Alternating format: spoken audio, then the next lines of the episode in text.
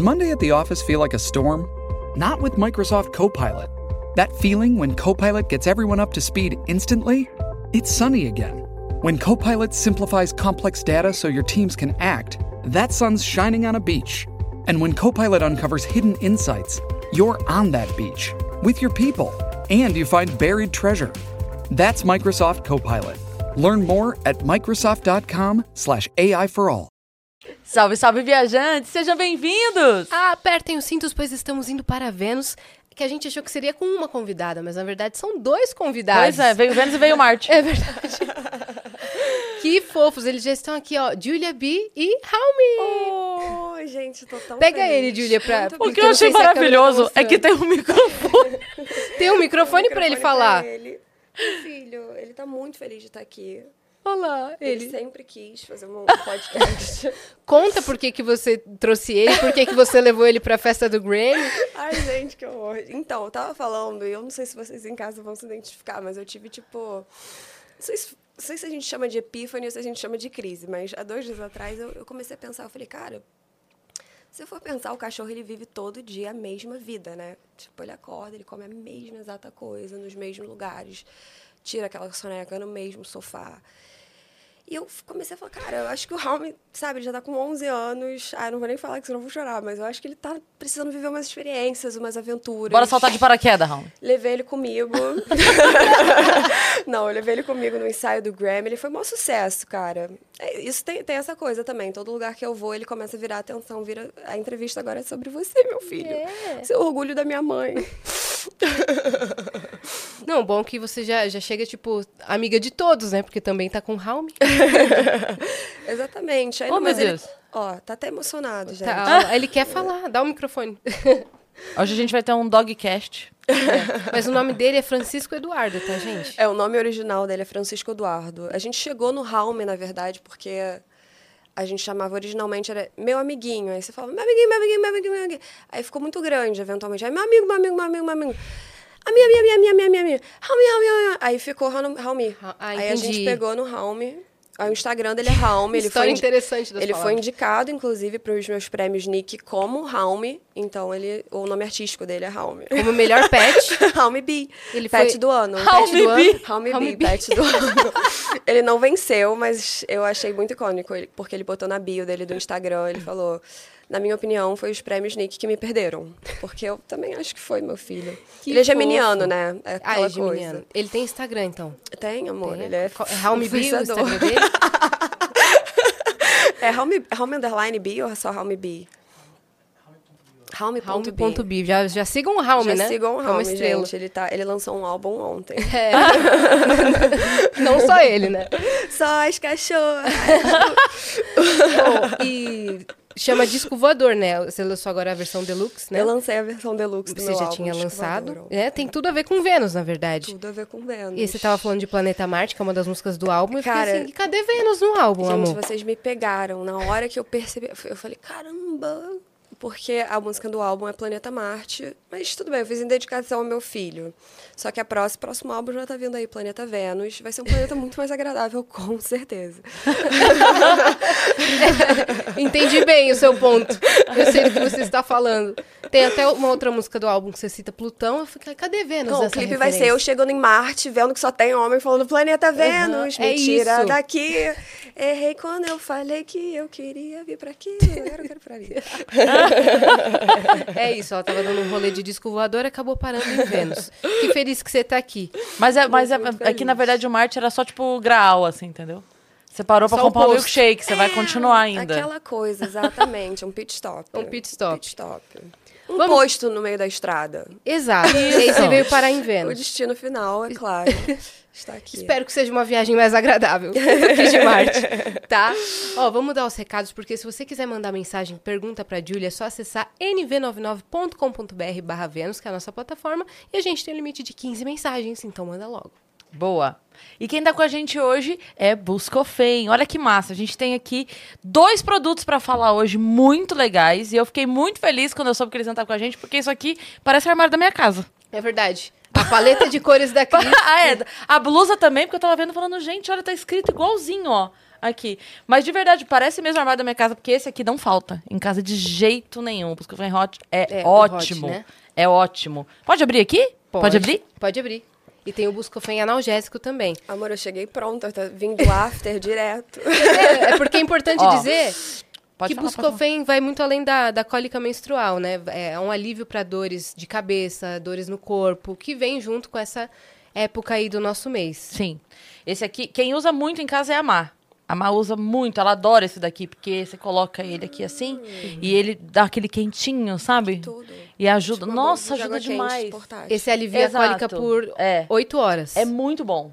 É muito bom. E ele fica, você coloca assim, e como ele é fininho, tipo, diferente da, de bolsa ou qualquer coisa assim, que é desconfortável, você não consegue andar e sair vivendo, Não, né? exatamente. Então esse daqui você coloca ali, fica discreto e tal, e é ótimo. Esse é um adesivo. Até É. porque quando você tá com cólica mesmo, amor, você não consegue viver, imagina andar. Exatamente, Exatamente. cara. Eu não sei como a gente faz as coisas assim com, Impressionante. com tanta cólica, né? É e, o, e o analgésico também é não só pro alívio da cólica menstrual, mas também pro alívio de dores de cabeça, dores no corpo, que vem junto dessa, dessa época aí. Mas É também, uma outra coisa muito legal da gente contar é que o Buscofen veio com uma plataforma agora com um site, que é uma campanha que é a hashtag Não Pule Nossas Dores, para você contar os seus relatos é, durante seu mês. É, porque a gente escuta sempre, ah lá, lá vem ela de TPM, ah lá, lá vem ela, ah, É. deve estar com cólica, tá chata. É. Já escutou muito isso, Júlia?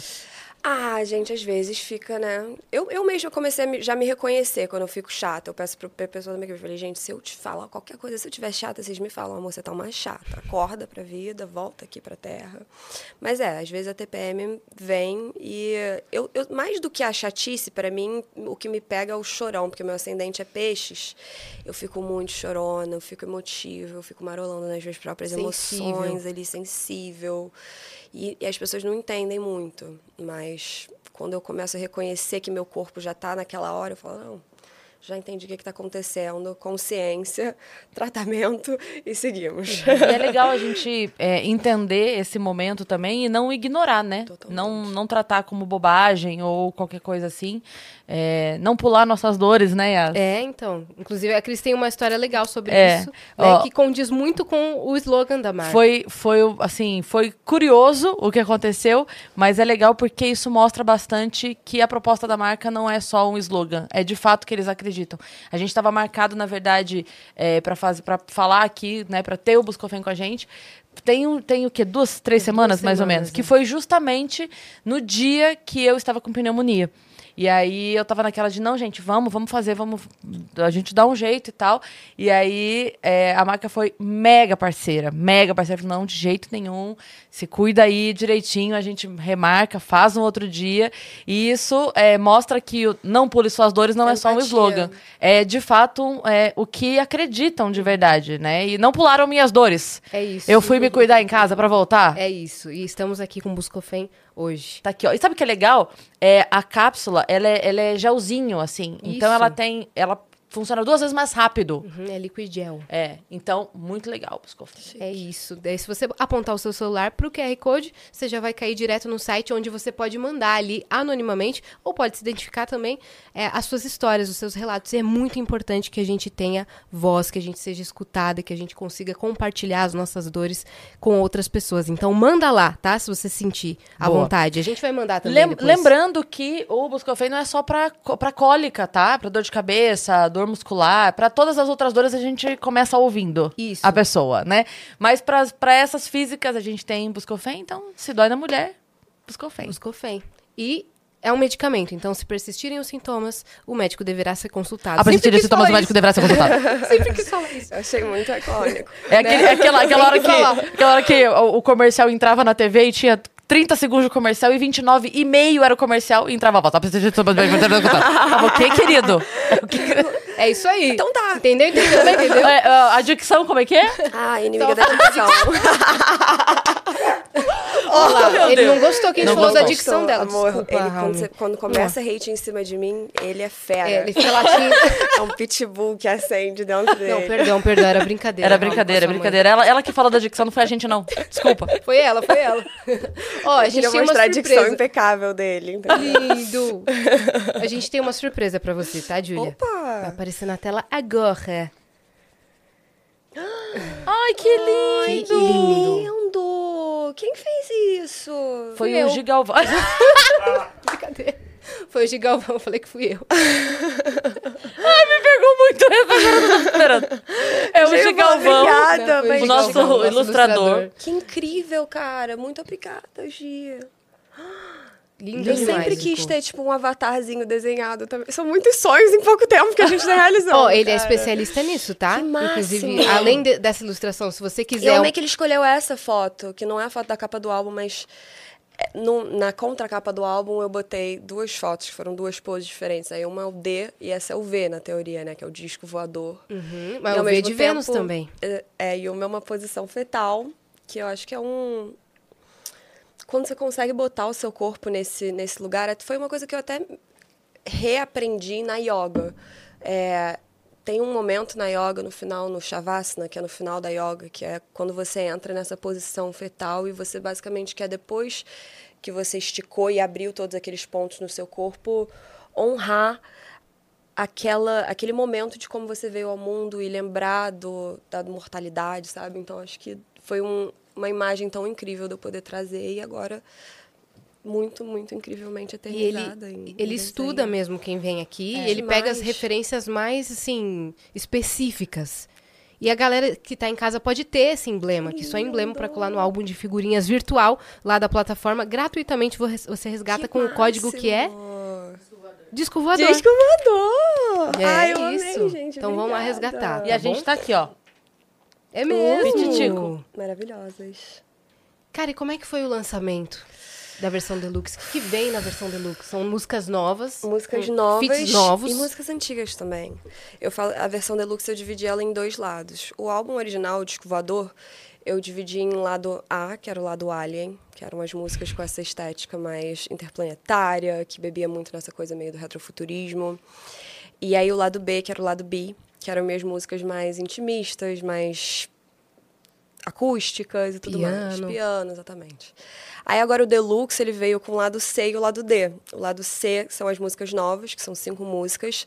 É o lado Cosmos, que eu falo que é a última passeada por esse pelas estrelas nesse capítulo da minha carreira, da minha vida. E o lado D, que é o lado DeLorean, que são as minhas músicas do passado. Então, ou seja, Inesquecível, Inolvidável, Depois do Universo e Beyond the Universe, que foram músicas que foram lançadas como single, mas eu queria muito que os meus fãs tivessem um lugar que eles pudessem acessar e ter assim uma contemplação de que, que tudo na minha carreira foi nesse momento, sabe?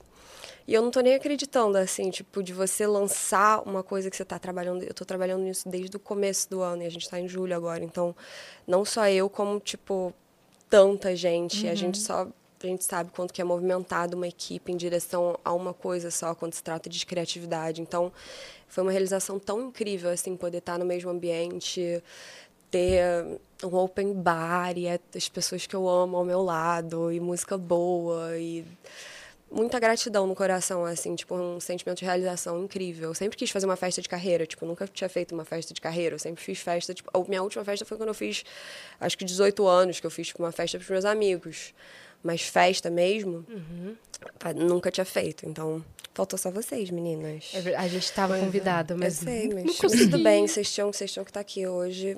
Vocês estão bem mais, né, vivos do que eu, claramente. Alguém tem que segurar as pontas. Pô, o look teve que compensar, A Yas vai cantar hoje, né? É verdade. Não, ela veio de boletom confortável, mas a mente dela tá de titânio. É verdade. eu tô aqui toda de glitter, mas a minha mente tá tipo um chuchu em conserva nesse momento, só le levantando. A gente vai se ajudando, tá bom? A gente vai se ajudando. né? Não, tá tudo certo. Mas por que que você tomou essa decisão de lançar um deluxe e não um novo álbum? Ai, eu, eu acho muito chique. Pelo Eu queria conceito. falar esse nome, é só isso. Legal, Não, realmente, assim, eu acho que quando eu olho pra, sabe, várias divas pop que eu admiro, vários artistas, quando o artista lança um, um álbum deluxe, é, não, essas músicas, elas não eram um projeto novo, sabe? Elas não eram uma estética nova, elas não definiam necessariamente uma o que eu vou fazer. Eu já meio que já tenho até já uma ideia das prós, da minha próxima fase depois dessa. Mas já tenho uma grande ideia, mas enfim. É, eu precisava que essas músicas fossem, na verdade, o encerramento do que eu comecei no ano passado, sabe? E e é muito legal porque eu acho que você também acaba dando uma nova vida para várias das outras músicas do álbum, né? A gente lançou o álbum em novembro. Aí logo depois é Natal, Ano Novo, etc. E aí todo mundo já esquece que lançou o álbum. Então, ontem, quando lançou, teve várias pessoas que estavam tipo, ah, eu amei, Desficava é minha preferida. Eu tô tipo, amor, essa lançou em novembro, mas eu, não, eu fico quieta, não falo nada. Eu fico, ai, é maravilhoso, que bom que você gostou. Eu adorei Menina Solta, tá? Exato, Menina Solta, que possa, qual que é essa? Essa vai irritar, hein?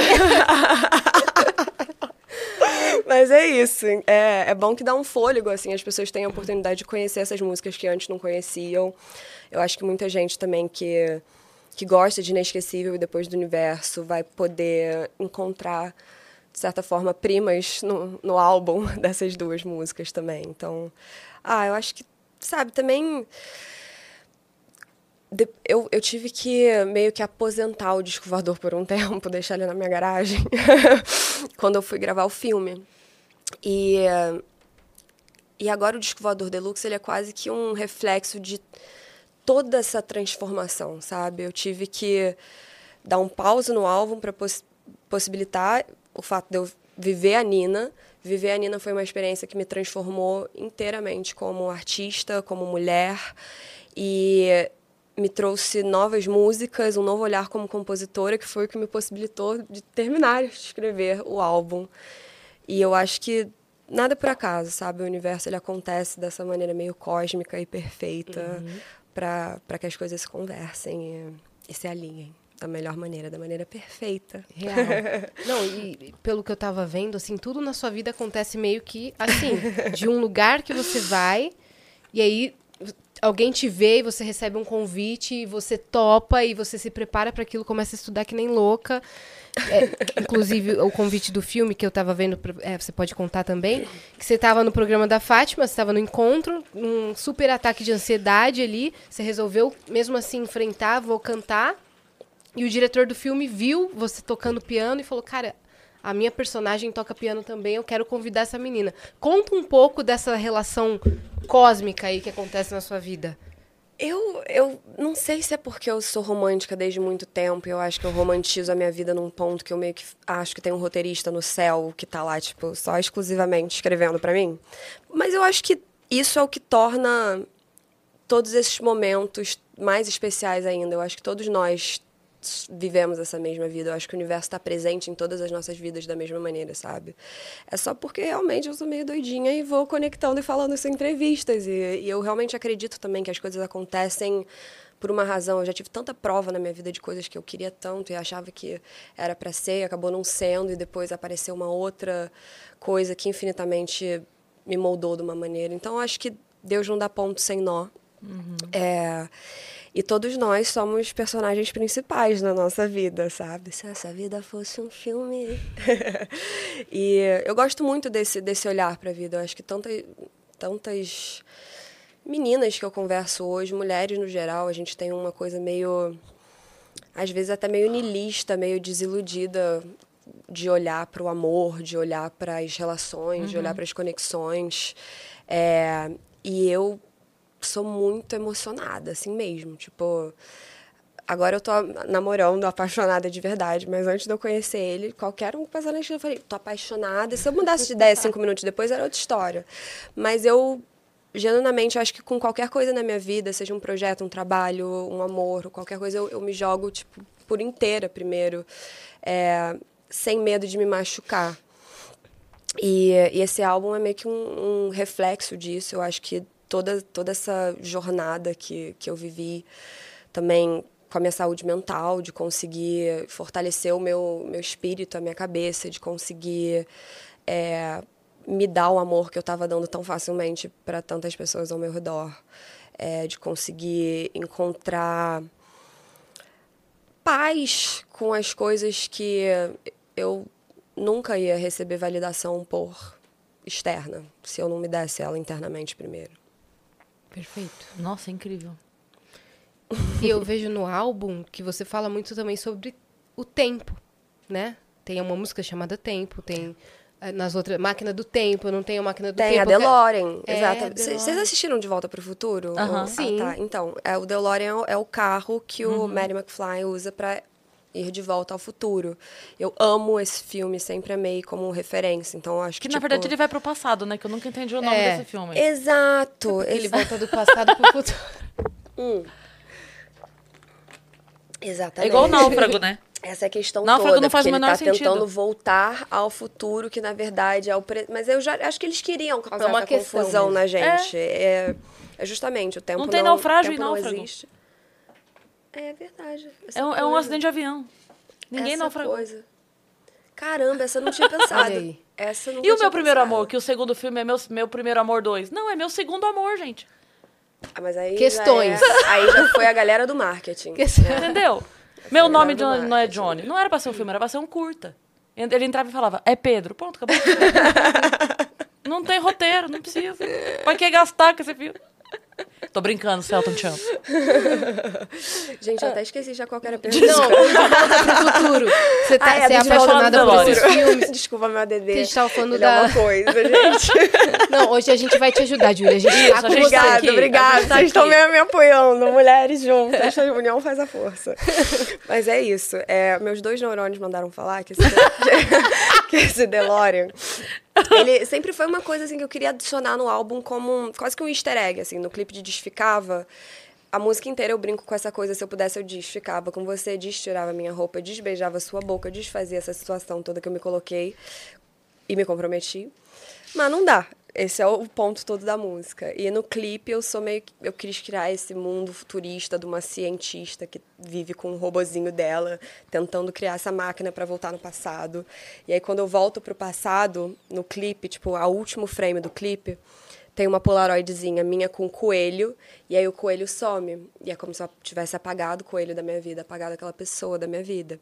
E é o mesmo coelho que está no clipe de Pessoa Certa ou Errada, que eu dirigi antes. Então, todas as músicas dessa parte do álbum, onde ficava Tempo e Pessoa Certa ou Errada, elas têm uma conexão. É a trilogia do tempo dentro do álbum. É tipo Dark, terceira Eu, temporada. esse- eu, eu amo Dark, então, Eu tipo também. assim, a minha cabeça, ela tava meio que nesse lugar. Quando você escreveu. tô, tô te sacando. Então, eu acho que Desficava é, é Desficava é número 7, Tempo é número 8, Pessoa Certa ou Errada é número 9 do álbum. Desficava, eu começo lidando com aquilo de um jeito. de- esse primeiro contato com o amor, se eu pudesse, eu desfazia, mas não dá, mas ainda tá leve. Será que eu quero desficar com essa pessoa? Quando você já vai para tempo, aí você já tá na sofrência mais hard, aí a pessoa já foi embora da sua vida, aí já é um sentimento mais profundo, é a música mais vulnerável do álbum, assim. Bom, agora ela tá competindo com Perfeita, com Deluxe, porque são as duas mais vulneráveis, eu acho. Tarde Demais também entra forte aí nessa, mas enfim. É, tempo, ela, ela eu amo, eu amo essa música, acho que foi uma das músicas preferidas que eu já escrevi na minha vida, porque ela tem essa Tantas vezes na nas minhas músicas eu tento botar uma marra, tipo uma pose de menina solta e tipo, ah, eu não fui afetada, eu não chorei, você não me machucou. E aí, voltando ao Sinto as Nossas Dores, acho que Tempo foi uma música que eu 100% me permiti sentir toda aquela dor. E, e é um pedido muito forte ali para aquela pessoa. E aí, em Pessoa Certa ou Errada, já sou eu meio que fazendo as pazes, né? Que tipo, ah, aceitei que era a pessoa certa na hora errada, aquilo não era para ser. É, eu me escolhi, eu me botei em primeiro lugar, mas eu já tô com uma batidinha agora, já lidando com isso de uma maneira um pouco melhor, mais evoluída, já não é tão sofrência. E o álbum inteiro ele é tipo uma jornada, sabe? Então esse, esse essa trilogia para mim é um pontinho muito especial, mas com certeza tem muitas conexões assim que vão indo de o disco ele vai saltando de um planeta para o outro numa velocidade absurda. Muito legal. E você, qu- quando que você começou a cantar? Como é que foi isso pra você? Hum, eu comecei a cantar. Eu comecei a fazer aula de piano, na verdade, com seis anos de idade. Então, tipo, foi uma das primeiras coisas que eu. Oi, meu filho. Lindo. Meu lindo. Botei, tão não, bota uma lindo. câmera pra ele. Ele às, ve- eles às vezes ficam com a linguinha de fora. Se pegar, vai dar um engajamento aqui nessa, nessa live, que é a coisa mais fofa do mundo. É meu filho. Mas enfim, voltando. Quando você começou. Comecei a tocar piano com seis anos e minha formação primeiro era de piano clássico, Beethoven, Bach, Chopin. E eu era uma criança, né? Mas isso- você buscou? Já viam isso em você? Eu Como acho- é que foi? Eu acho que meus pais perceberam que eu amava música É, eu fui também descobrir depois. Ah, isso era uma coisa que eu queria muito falar. Que bom que a gente entrou nesse assunto. Que eu falei, ah, eu tô indo no podcast Vênus falar sobre mulheres. E uma das coisas que eu tenho pesquisado muito, procurar entender mais sobre, entender como influenciou minha vida é minha ancestralidade. E justamente de olhar assim para as mulheres na minha família, para as mulheres da minha vida, como que elas me moldaram. E eu estava na casa da minha avó, aliás, um tempão desse álbum eu fiz na casa da minha avó no Rio. E a minha avó é maravilhosa, ela ficava esperando eu voltar do estúdio para fazer comida para mim, tipo, perfeita, icônica. É, e ela me contou coisas que eu não sabia sobre a minha bisa. Minha bisa faleceu quando minha avó era muito nova, minha avó tinha 13 anos. E eu não, não sabia muito sobre minha bisa. E aí, sentando com a minha avó, ela começou a me contar. Ela me mostrou, tipo, a piteira da minha bisa antiga. Eu falei, ai, que cool, minha bisa, como fica de você a pensar. Aí ela falou que, que uma época minha bisa decidiu que ela queria fazer chapéu que ela ia virar uma chapeleira e na época não era normal uma, uma, mulher ter seu negócio, sua loja ou fazer qualquer coisa que não fosse cuidar da casa. Mas ela decidiu que ela ia fazer chapéu e ela começou e botou na cabeça dela que ia fazer chapéu, abriu a loja de chapéu, faliu a loja de chapéu. É, mas ela foi com aquilo até o final, sabe, com aquele momento da criatividade. E eu descobri também que ela aprendeu a tocar piano de ouvido ela tocava um tango argentino, lá com parcita, para minha voz. Isso é uma coisa que eu jamais saberia, sabe? Uhum. E, e de conseguir me conectar com algo, uma mulher tão incrível que me moldou e, está aqui no meu sangue e de alguma maneira esse esse DNA eu acho que passa, sabe, através de gerações, é uma coisa maior do que só sangue, é quase que uma, um, um, laço meio que, que vai passando de vidas em Legado. vidas, de geração em geração. Uhum. A minha avó, ela queria ser atriz e ela teve, ela fez umas peças de teatro, teve muitos momentos e ela teve que fazer muitos sacrifícios pra, na carreira para conseguir cuidar da minha mãe e da minha tia. Então, de ver ela hoje, sabe, ela me, me vendo no filme, ela aparece no filme depois do universo. Tipo, no final avó? tem uma, uhum, tem uma cena da minha avó. Eu chamei ela para assistir. E aí o Diego. É que eu chamei várias pessoas para assistir lá o dia. Ele, e o Diego, o diretor, ele falou: você pode botar uma pessoa no filme que só vai ter espaço para botar um frame. Eu nem posso te garantir que a Netflix não vai cortar. Mas ele botou o frame da minha avó, a Netflix não cortou, graças a Deus. Muito obrigada, Netflix. E tá lá eternamente, sabe? A gente ter tido esse, essa conexão de novo, eu poder realizar esse sonho junto com ela. Uhum. Nem que é... por um frame um segundo, sabe? ela teve contato com o sonho dela é, ali, sabe? E, e, de, e de ver, sabe, a neta dela também trazendo aquilo de um jeito. Isso, isso é uma, uma uhum. coisa muito forte. É um, é um, é, que eu, eu nem consigo imaginar. Então, de, de poder ver também. Eu trabalho com a minha mãe. Minha mãe é minha empresária hoje em dia. E a minha mãe também é uma das mulheres mais inteligentes, criativas. Ela foi designer de interiores, ela pintava quadros em seda quando ela era mais nova, com minha idade, 20 anos, tipo assim coisas absurdas. E ela também sempre nutriu essa criatividade dentro de mim, de poder ter ela do meu lado agora na minha carreira também, crescendo na própria carreira dela. Teve um dia que a Billboard ligou e eu achei que eles iam querer me entrevistar. Eu estava muito feliz, tipo, a Billboard vai me entrevistar, uau! E aí, na verdade, eles queriam entrevistar minha mãe, o que eu achei muito mais incrível, porque é, eles queriam que ela contasse a história justamente ao nosso trabalho junta, como que é esse trabalho de mãe e filha, que não é fácil você trabalhar com sua mãe, mas é, acho que um dia a gente vai escrever um livro junto, assim, para qualquer mãe e filha que tiver uma ideia, porque não é fácil, uhum. mas, mas é uma realização, uhum. é um amor. Não é fácil, a, mas... a mãe, ela sente uma coisa que, que eu só vou... Eu sou sua mãe, filha, eu te amo de uma maneira inexplicável, mas a minha mãe, ela faz isso movimentada por uma força muito, muito, muito forte. Então, uhum. de poder olhar assim para para minha linhagem, para minha história, de reconhecer como todas essas mulheres é, formaram a pessoa que eu sou, a mulher que eu sou hoje, de entender como que eu posso evoluir, quebrar ciclos e padrões e realizar sonhos que ficaram latentes e perdidos ao longo da história é muito é muito bom. Acho que a gente está num, num momento historicamente muito incrível para ser mulher. É, tenho certeza que estamos sendo muito pioneira em vários, várias áreas, sabe? Então, eu tenho muita fé que a minha música cada vez mais vai estar conectada, interligada com essas histórias dessas mulheres incríveis que passaram antes de mim. Que incrível, eu não sabia que a, que a sua linhagem assim era toda de Nem eu. artistas. Nem eu. Muito legal. você tem, é, é, você tem quantos irmãos? Um. Eu tenho dois irmãos mais velhos e Uhum. uma meia-irmã mais velha. Ah, tá. Um irmão. Ah, dois irmãos é, mais dois velhos. irmãos mais velhos e uma meia-irmã mais Então vocês velha. são em quatro. Eu sou a baby, a caçula. Você é a caçula. e mu- muita gente não sabe, mas muita gente sabe também que você é irmã do André Marinho, né? É, muita Que gente também sabe, foi né? para a área da, da comunicação. Uhum. E os seus outros dois irmãos? O meu irmão mais velho, Daniel, ele escreve música comigo hoje em dia. Ele escreveu, na verdade, metade desse álbum comigo. Ele é um compositor exímio. Ele não faz isso profissionalmente, mas eu tô tentando muito que ele faça cada vez mais. Se ele não porque- faz, Porque ele é muito talentoso. as E- músicas são ótimas, cara. obrigada, obrigada. E foi, a gente começou a escrever junto durante a pandemia, sabe? Ele é nove anos mais velho que eu, então a gente sempre teve uma distância grande, assim, de assuntos em comum, né? Mas chega uma hora da vida que as coisas começam a regular Sim, um pouco mais. Sim. Quanto mais velho, menos a diferença de idade é significativa. Eu acho que homem e mulher também, a mulher ela cresce mais rápido, né? É, então, como é. os dois irmãos são É, mais em velhos, a de gente tá na mesma idade mental. Tá um pouquinho mais maduro. O homem de Talvez. 50 conversando com uma menina de 25 tá madura. Tá quase que igual, tá para ele, ele tá quase tão maduro quanto ela. Exatamente. e, e, e eu falo que na minha família ou você é advogado ou você é artista. E o André, ele tem, tem a vontade de ser os dois, né? Mas a minha irmã mais velha é advogada, o André é advogado e artista, o Daniel. Vai artista, intercalando, eu né? A gente vai intercalando, a gente vai. Opa, vai ser com você, a próxima eu- vez advogado.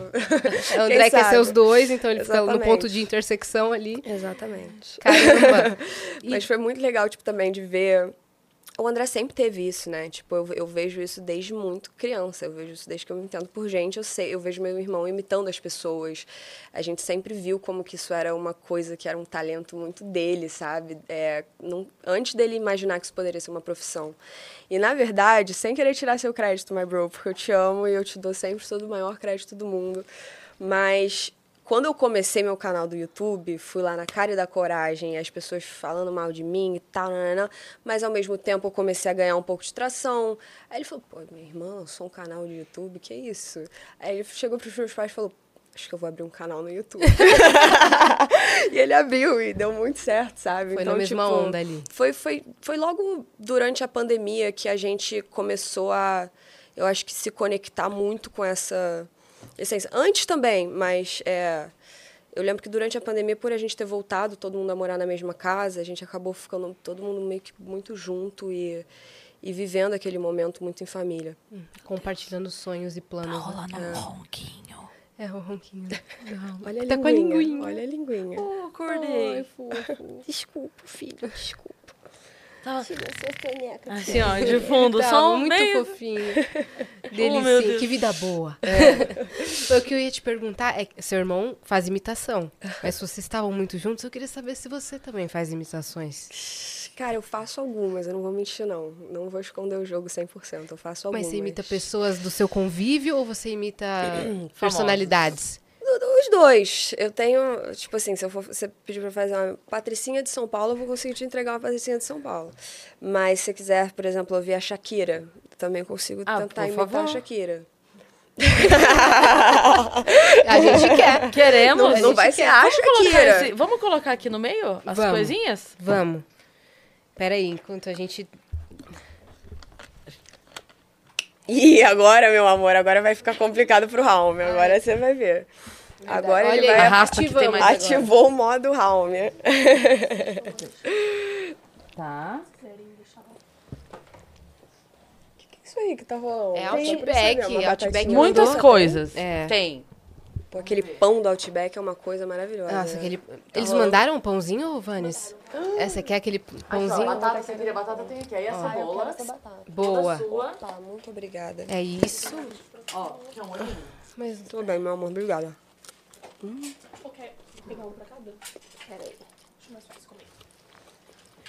Olha lá, ele. Eu também quero. Se torcendo Isso tudo é como se fosse a pausa pro comercial do enquanto a céu. Julia não imita a Shakira. Gente do céu. Só um pedacinho. Obrigada, Outback, aí, por ter mandado. Eu não vou esperar Que aparecer a câmera. escândalo. Tá, deixa eu ver o que que é esse último aqui. Obrigada, viu, Ah, meninas? cebola. Não tava esperando o serviço completo. Aqui tem tudo. Nossa, incrível. Aí. Valeu, Vanes. Obrigada. Boa, obrigada. Meu filho, Ô. olha aqui. Senta, patinha. Patinha. Agora me dá outra. Não, agora outra. Ah, Isso, não. muito bem.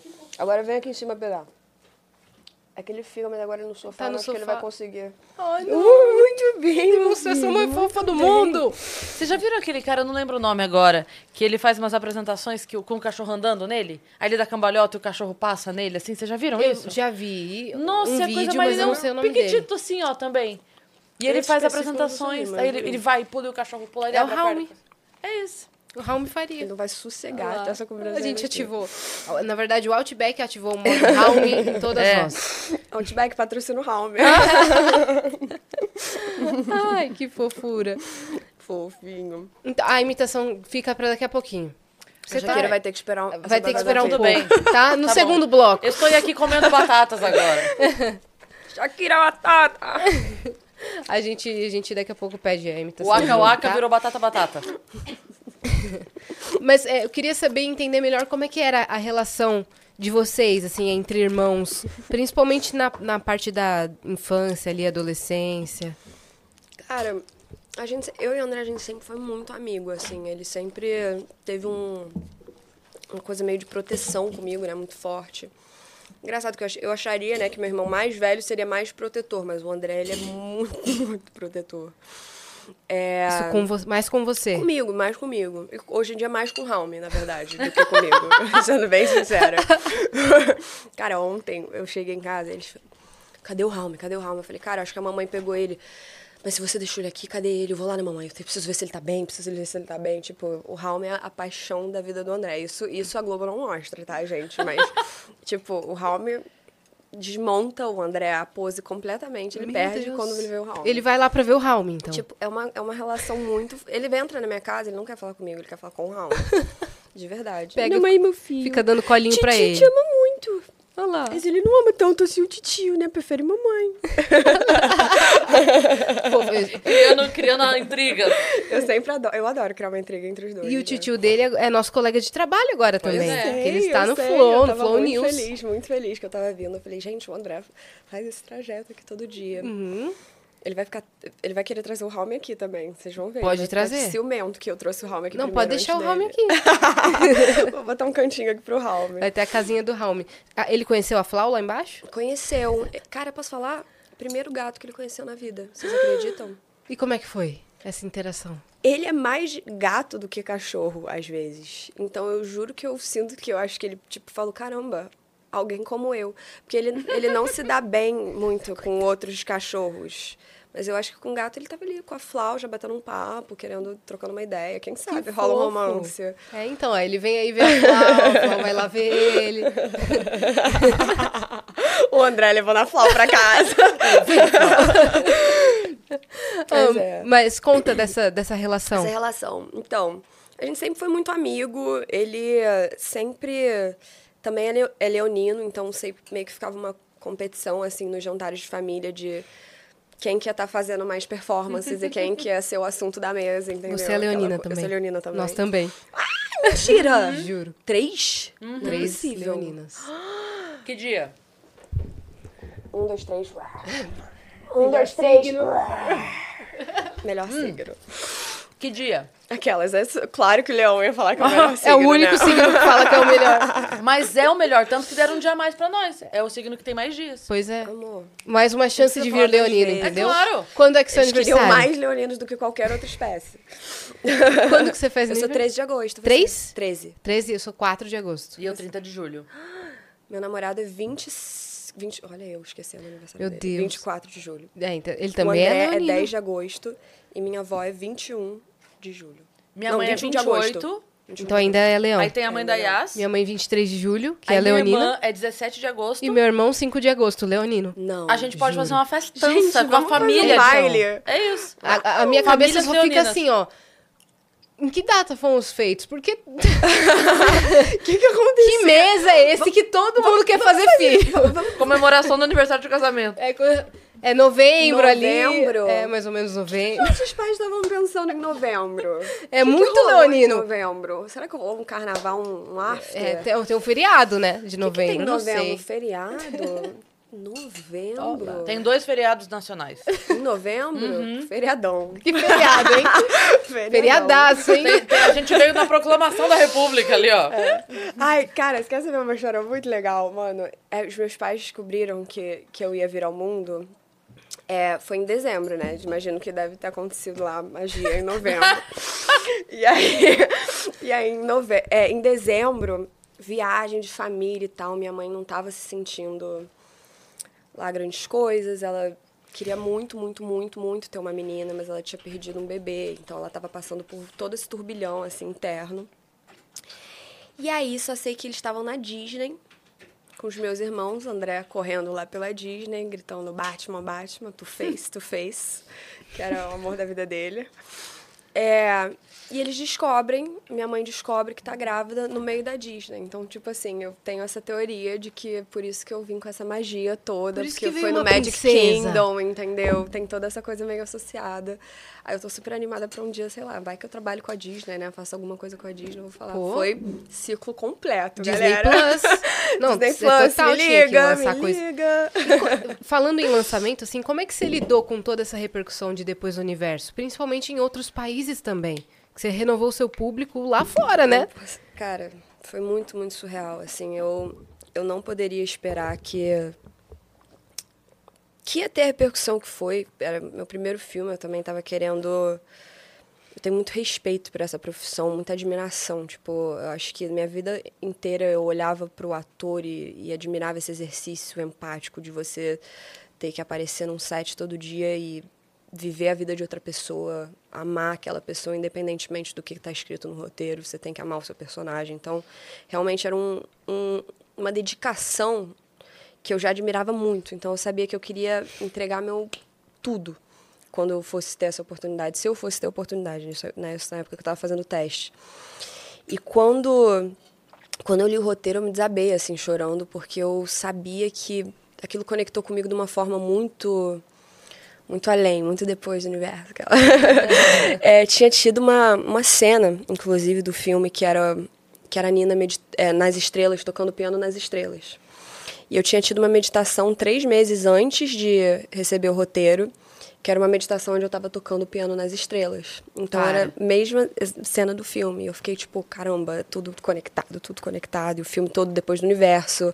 É, o, o motel do, do filme é Cosmos Motel, tipo, sabe? Todas as coisas eram muito, muito juntas. O número, inclusive, da personagem da, de inscrição dela era o número 13, que era o meu número da sorte também, que eu nasci dia 13 de agosto. Então, tipo, foram muitas conexões juntas ao mesmo tempo. E aí, quando o filme saiu, eu tava. Obviamente já tinha uma expectativa, o trailer já tinha saído, as pessoas já estavam falando, ah, eu tô muito animada para ver o filme.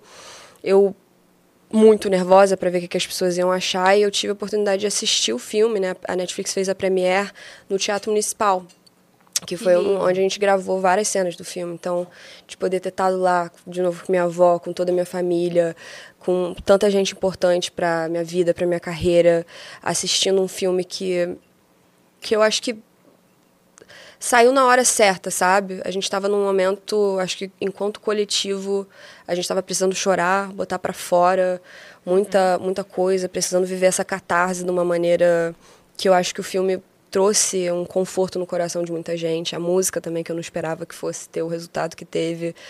É, quando as pessoas vêm falar para mim sobre essa música, é uma conexão diferente do que as outras músicas que eu já lancei. Sendo muito sincera, eu amo todas as minhas músicas que eu escrevi, mas com Depois do Universo é justamente essa esperança de você reencontrar uma pessoa lá na frente que, que a gente perdeu aqui.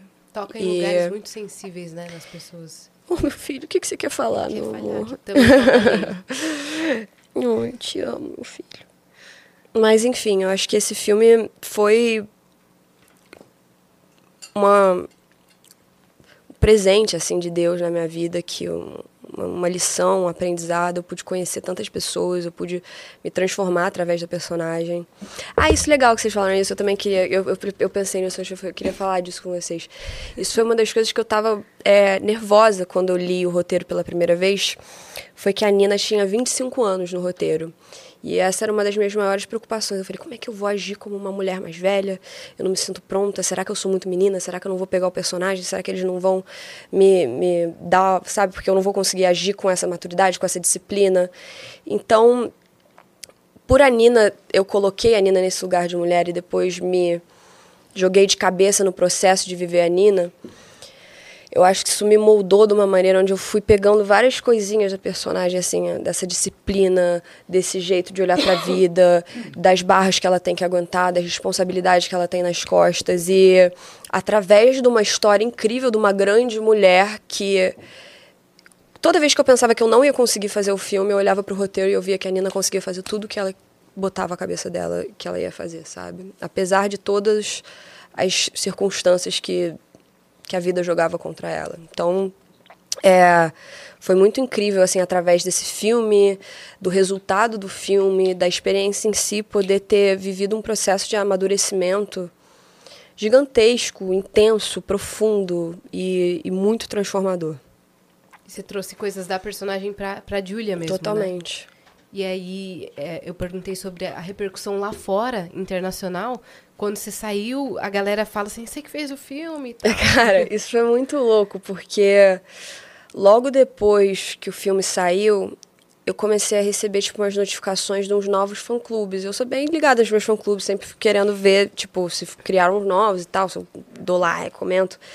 E aí começou a aparecer Julia B, Arábia Saudita, Julia B, França. Tipo, eu falei, caramba, meu Deus, o que que tá acontecendo, sabe? Tipo, coisas que eu, que eu não poderia imaginar. E o Netflix, ele, o streaming no geral, mas o Netflix tem essa potência num nível absurdo, assim, de, de poder democratizar, é, de certa forma, a produção, porque nossa, eu acho que um dos filmes mais assistidos ano passado foi um filme indiano, e alguns anos atrás isso era impensável.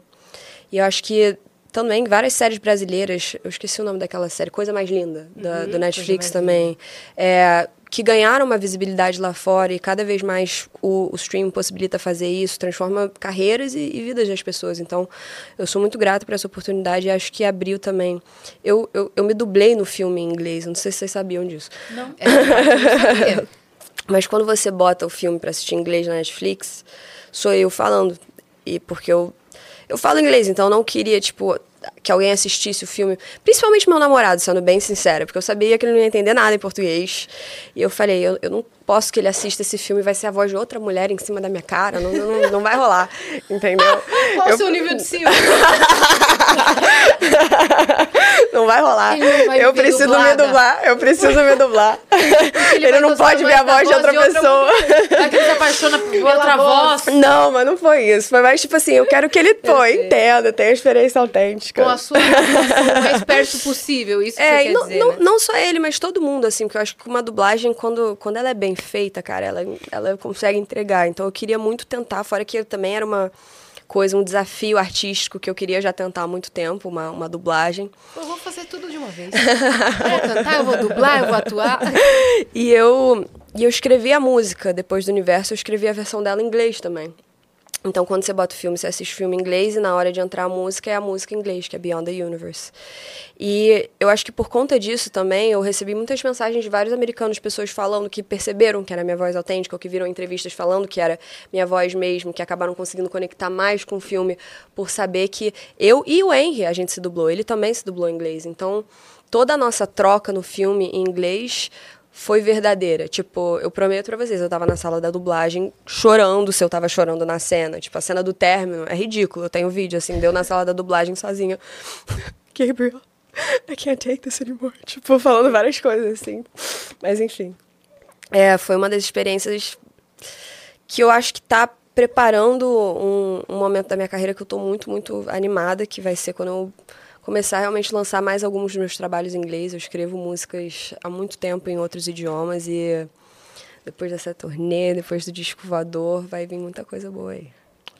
A gente falou de quando você começou a cantar, a gente falou dos novos lançamentos, mas a gente não falou de quando você decidiu que queria seguir essa carreira profissional e que você queria se lançar na música e qual foi a virada de chave. Conta um pouco desse seu começo, dos desafios que você enfrentou. Ai, meu filho, vem Que lindo. Ele é muito Que eu acho que ele tá querendo alguma coisa. Acho que ele tá querendo água. É? Será que ele tá querendo água? Você poderia pegar um potinho com água pra ele, por favor? Muito obrigada. Que fofo. Desculpa, meu filho, desculpa, meu filho. Tá, voltando aos desafios. É, eu, eu me formei com 17 anos, porque eu me formei na escola americana. E eles têm um calendário diferente do, do calendário da escola brasileira. Então, basicamente, você se forma no meio do ano, você se forma em maio. E, ao mesmo tempo, eu ia fazer direito no Rio. Eu estava pronta para já ingressar na faculdade. Então, eu sabia que eu ia ter de maio até, sei lá, depois do carnaval, que era quando começava o ano letivo de fato da faculdade, para entrar. Eu tinha aplicado para uma para um estágio na WWF, onde eu ia para a China cuidar de pandas. Acredite se Quê? quiser. Muito obrigado. Muito, muito, Olha, muito obrigada. Meu Deus do céu, eu Ele vou quer água. Eu falei, eu falei, eu conheço meu A filho. mamãe conhece seu filho. né? Meu Deus do céu, que coisa mais- Só uma observação antes de você continuar. Quem veio e trouxe o doguinho também foi a Roberta Miranda. Mentira, Ela que trouxe. musa. Ela veio de chapéu também. Não veio com chapéu, veio mas veio bem musa dia. com um cachorrinho pituquinho de tudo, de smoking. Não, Tá? ela sempre, amor. Ela tá Não, muito chique. Não, o cachorro. É o cachorro de De smoking? smoking. Eu achei que era a Roberta Miranda. Não, Não, não, ela não. tava chique também, mas ela- o cachorro estava de smoking. Pô, filha, eu E- te trouxe pelada, É, sacanagem. Aí, o cachorrinho dela quis água. Ela falou: Você quer ver o que, que eu odeio cachorro mimado? Ela falava isso enquanto dava água na mão dela, dela. pro doguinho dela. Não, vocês não vão acreditar. Ele também... Cara, essa história é muito bizarra. Depois eu volto pra, pra outra parte Não, da Gaia, mas, mas eu vou contar essa história porque vale a pena.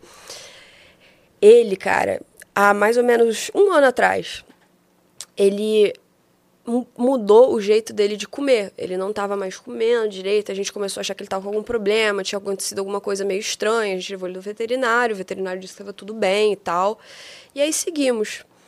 Até que um dia a gente criou uma teoria, a gente foi testar a nossa teoria de por que, que ele não estava indo pro pratinho dele comer. Cara, basicamente, uma das vezes que ele foi comer no pratinho, eu acho que entraram formigas. E aí ele deve ter sido atacado por alguma das formigas que estava no pratinho. Deve ter picado o nariz dele, alguma coisa rolou que ele ficou com trauma do pratinho. Ou seja, ele come, o problema não era a ração. Só que agora você tem que pegar a ração, você bota na sua mão, aí você dá pra ele, aí ele come, aí você tem que mostrar pra ele, você fala: "Não tem formiga". Aí depois que ele come, avalia na sua mão mesmo se não tem formiga, olha o prato, checa se não tem formiga, aí ele tá OK pra comer. Eu não acredito. Eu juro por Deus. É uma coisa que não. Não, e vocês terem entendido o que aconteceu é outra coisa de doido. Cara, mas ele só falta falar. É assim, é uma telepatia quase. Depois você começa a conviver também há muito, muito tempo, sabe? verdade. você entende que aquilo. Que... Tem uns botões coloridos de cachorro, já você já, viu? Que ele aperta, daí fala assim, quero água, É. quero, quero comer. Se ele aprender a apertar isso aí, filho, já era. Amor, esquece. Quero passear, quero água, quero comer, quero água, quero passear. Mas ele já faz quase que isso, sabe? Os botões já são imaginários, mas a gente entende. Olha lá. Oh, meu paixão.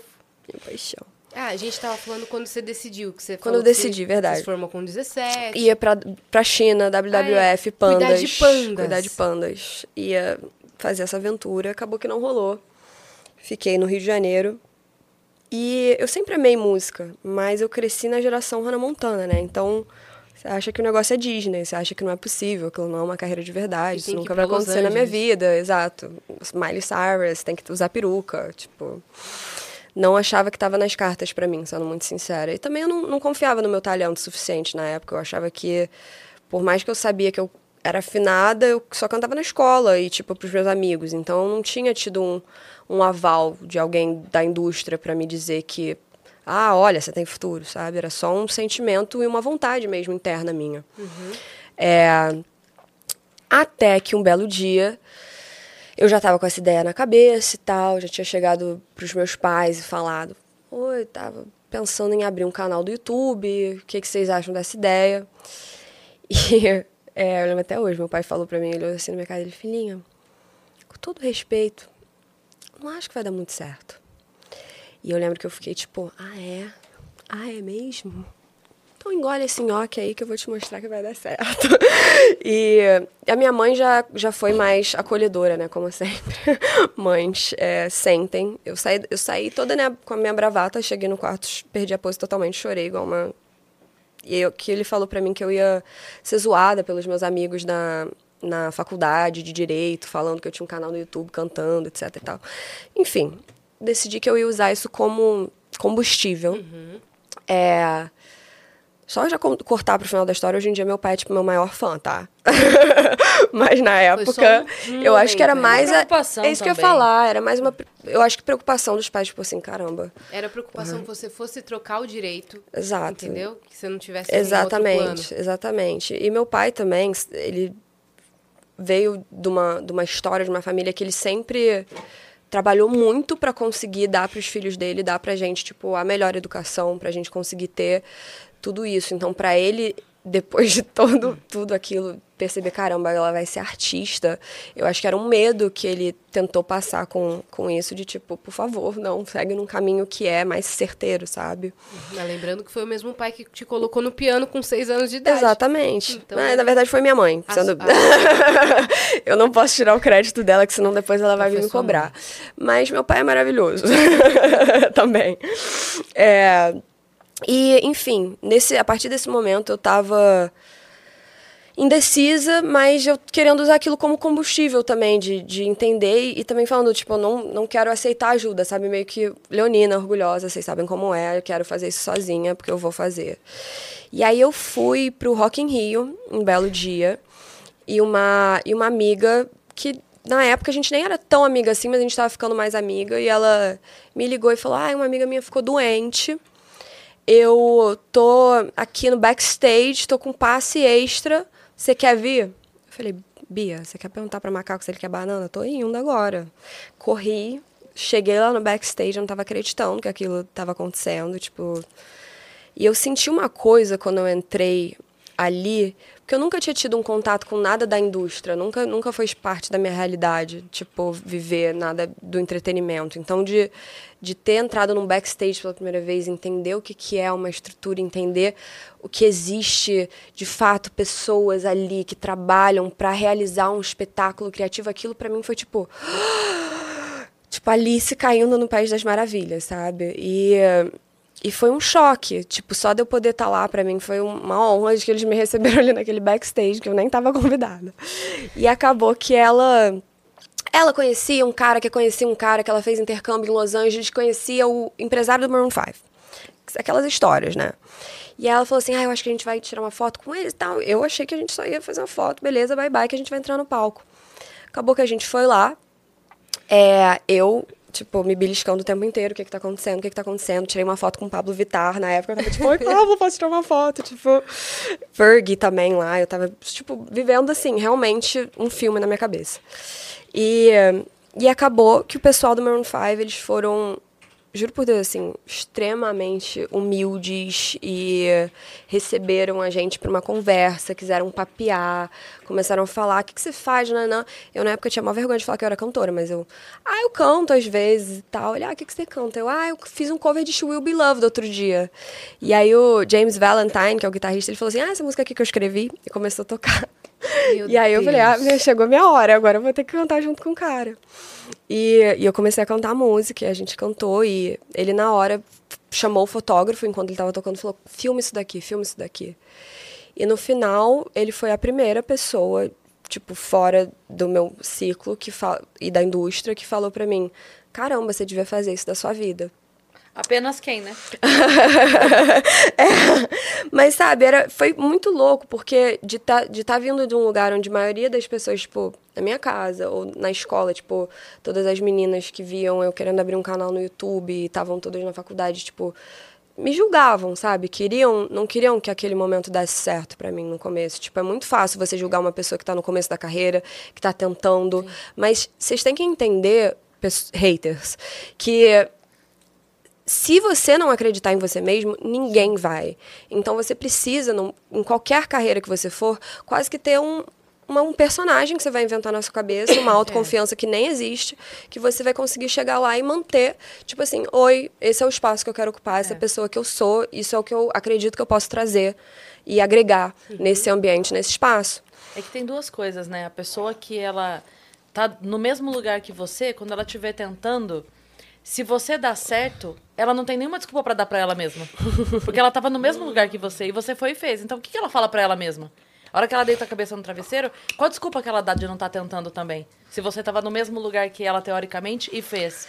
então é. É medo. É medo, E eu total. acho que. E é um medo que eu nem culpo a pessoa em si. Eu acho que a gente realmente conseguiu, assim, criar um ambiente hoje em dia onde, tipo, é muito fácil você ter medo mesmo. Porque se eu- a gente olha pro fórum da internet, a gente vê o quanto que de comentário de hate. Você, nossa, eu fico abismada. Às vezes eu vou comentar, tipo, gostosa na foto de alguma amiga minha maravilhosa no Instagram e enxurrada de chuva de hate, sabe? Umas pessoas sem cabimento. Então, tipo, eu acho que é muito sobre você se conectar com as coisas certas, conectar com as pessoas que acreditam, saber que existem pessoas no mundo que vão conseguir reconhecer o seu brilho exatamente do jeito que ele, tá, que ele é.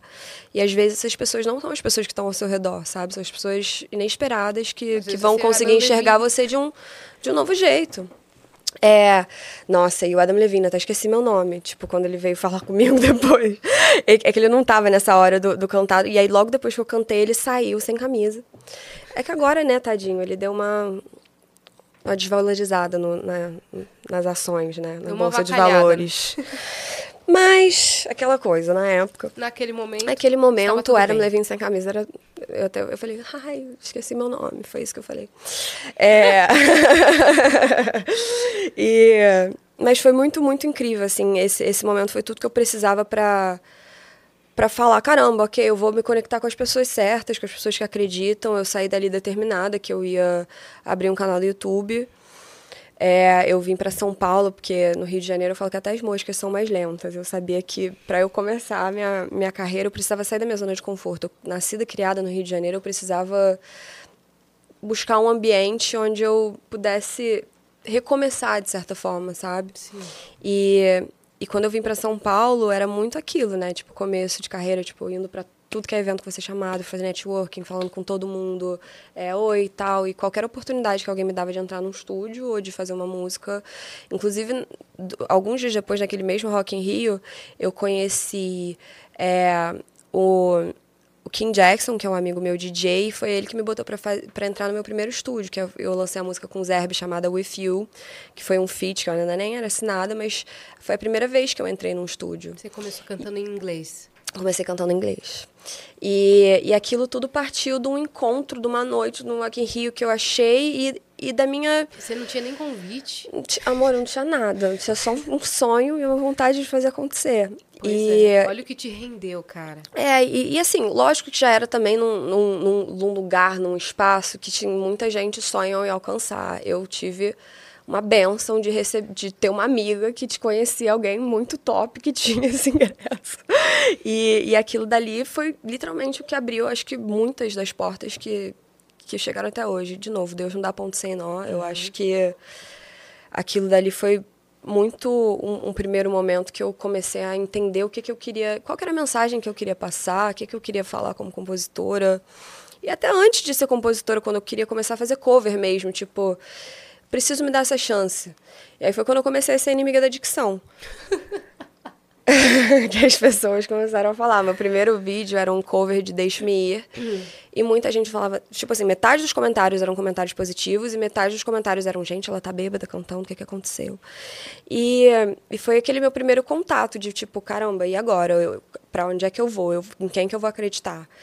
E eu ouvi as críticas, eu busquei uma fono, eu busquei melhorar o que dava para melhorar, mas eu também consegui reconhecer o que, que era característico meu, Um o que era único, uma o que estética, eu né? conseguiria fazer que talvez outra pessoa fosse fazer diferente.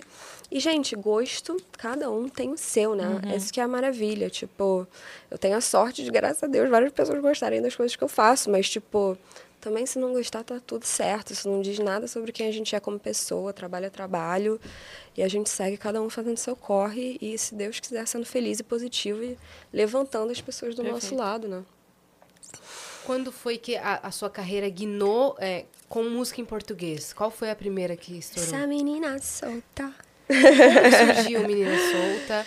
Você já estava assinada? Você ainda estava independente? Eu já estava assinada com Menina Solta. Menina Solta, foi isso. Eu, a minha primeira música foi em inglês. Eu, eu tinha mais facilidade de, de escrever em inglês. É, porque eu acho que o inglês realmente é um idioma, como eu falava desde muito pequena com a minha mãe. A minha mãe ela é brasileira, mas ela morou em Houston, é, no Texas, e no Canadá, em Toronto, por muitos anos da vida dela. Então, desde pequena, ela sempre me botava para assistir televisão em inglês. É, eu acho que era a única criança do Brasil que não assistia Xuxa. Tipo, realmente podia só consumir coisas em inglês, porque minha mãe já queria, era escola, ela já queria que eu preparasse o meu CV para vir com tudo. Você vai desde pequenininha, você aprende muito melhor. É, exatamente. É muito mais fácil você ensinar um idioma para uma criança do que para uma pessoa que já está com o cérebro mais E deu desenvolvido. certo. Graças a Deus. E é mais um, mais um ponto pro time mãe. é, Mãe visionária, ela, sua mãe. Não, amor, ela é muito. Ela já tá. Eu chamo, o, o apelido dela na minha casa é Oráculo. Que Ela, ela vê o futuro. É Ela uma vê, coisa véi. bizarra, assim. Mas mãe, eu acho que elas têm um sexto sentido, né? Uhum. Mãe, ela tem aque- aquele terceiro olho aberto, assim. Ela sente, quando uma amiguinha tá com inveja nossa, ela sente de longe, né? Hum, que aquela pessoa não é boa pra você, Exatamente. ela sente mesmo. Exatamente. E aí você, canta, você, por falar inglês, cantava Ah, é. em inglês. cantava inglês é, e e na verdade eu, eu, cheguei a lançar uma música em português antes de Menina Solta. Foi um clipe que eu inclusive deletei do YouTube. E eu vou explicar por quê. É, eu ah, né, eu queria meio que, sei, sei lá, eu queria ser a Dua Lipa na época, tipo, eu não tava, tava querendo, tipo, começo de carreira, eu não sabia aonde me encontrar ainda na música, tava testando. E eu acho que tinha também uma visão e uma pressão de tipo, ai, qual que é o certo? Você é bonitinha, você tem olho claro, o certo é você botar uma trança de dois metros, uma unha de três metros, três quilos de maquiagem na cara e uma roupa de látex. Isso é o que uma popstar faria. E foi o que eu tentei fazer para esse clipe e para essa música. E a gente lançou o clipe, o clipe tem mais de milhões de views e depois de um tempo, logo antes de Menina Solta acontecer, eu falei, gente, eu não eu não tô eu não tô conseguindo sustentar essa pessoa que a gente lançou aqui. Se irritar essa música, ferrou, porque eu não vou aguentar ser essa pessoa a um longo prazo. E foi aí que eu muito contrariadamente pela minha gravadora, entrei no, no YouTube e tomei a decisão de deixar não listado o clipe, Gente, porque caiu, olha que coisa louca. olha que coisa louca, o YouTube tirou meu clipe do ar. Deu bug, gente. Bem Bug. comigo, que ódio. O que que aconteceu? Que como? Como chamava a? Chamava Chega. Chega. Aquelas nem devia ter falado, que agora vão procurar. Não, mas eu queria saber. né? Não, mas enfim, até nem tem problema mais hoje em dia de procurar, porque eu já, já contei essa Sim. história antes. Eu acho que também é um, é um momento que me fez entender quem eu era. Então eu tenho muito orgulho até daquela menina que tentou ser aquela pessoa, porque ela teve pelo menos a força de reconhecer que não era, e, e- e também de peitar pessoas da indústria que falavam que aquilo era o certo. Então, é, depois dali eu estava num momento né, tipo, ansiosa, me questionando, questionando o meu valor, questionando minha, se de fato ia acontecer, essa ânsia pelo sucesso muito grande e também uma pressão de todo o julgamento das pessoas quando você ainda não chegou lá, mas você começa a fazer um barulho e aí, aí tem parece que o julgamento cresce mais ainda, sabe? E nunca vai ser o suficiente para as pessoas que estão ao seu redor, então percebi que tinha que ser suficiente para mim.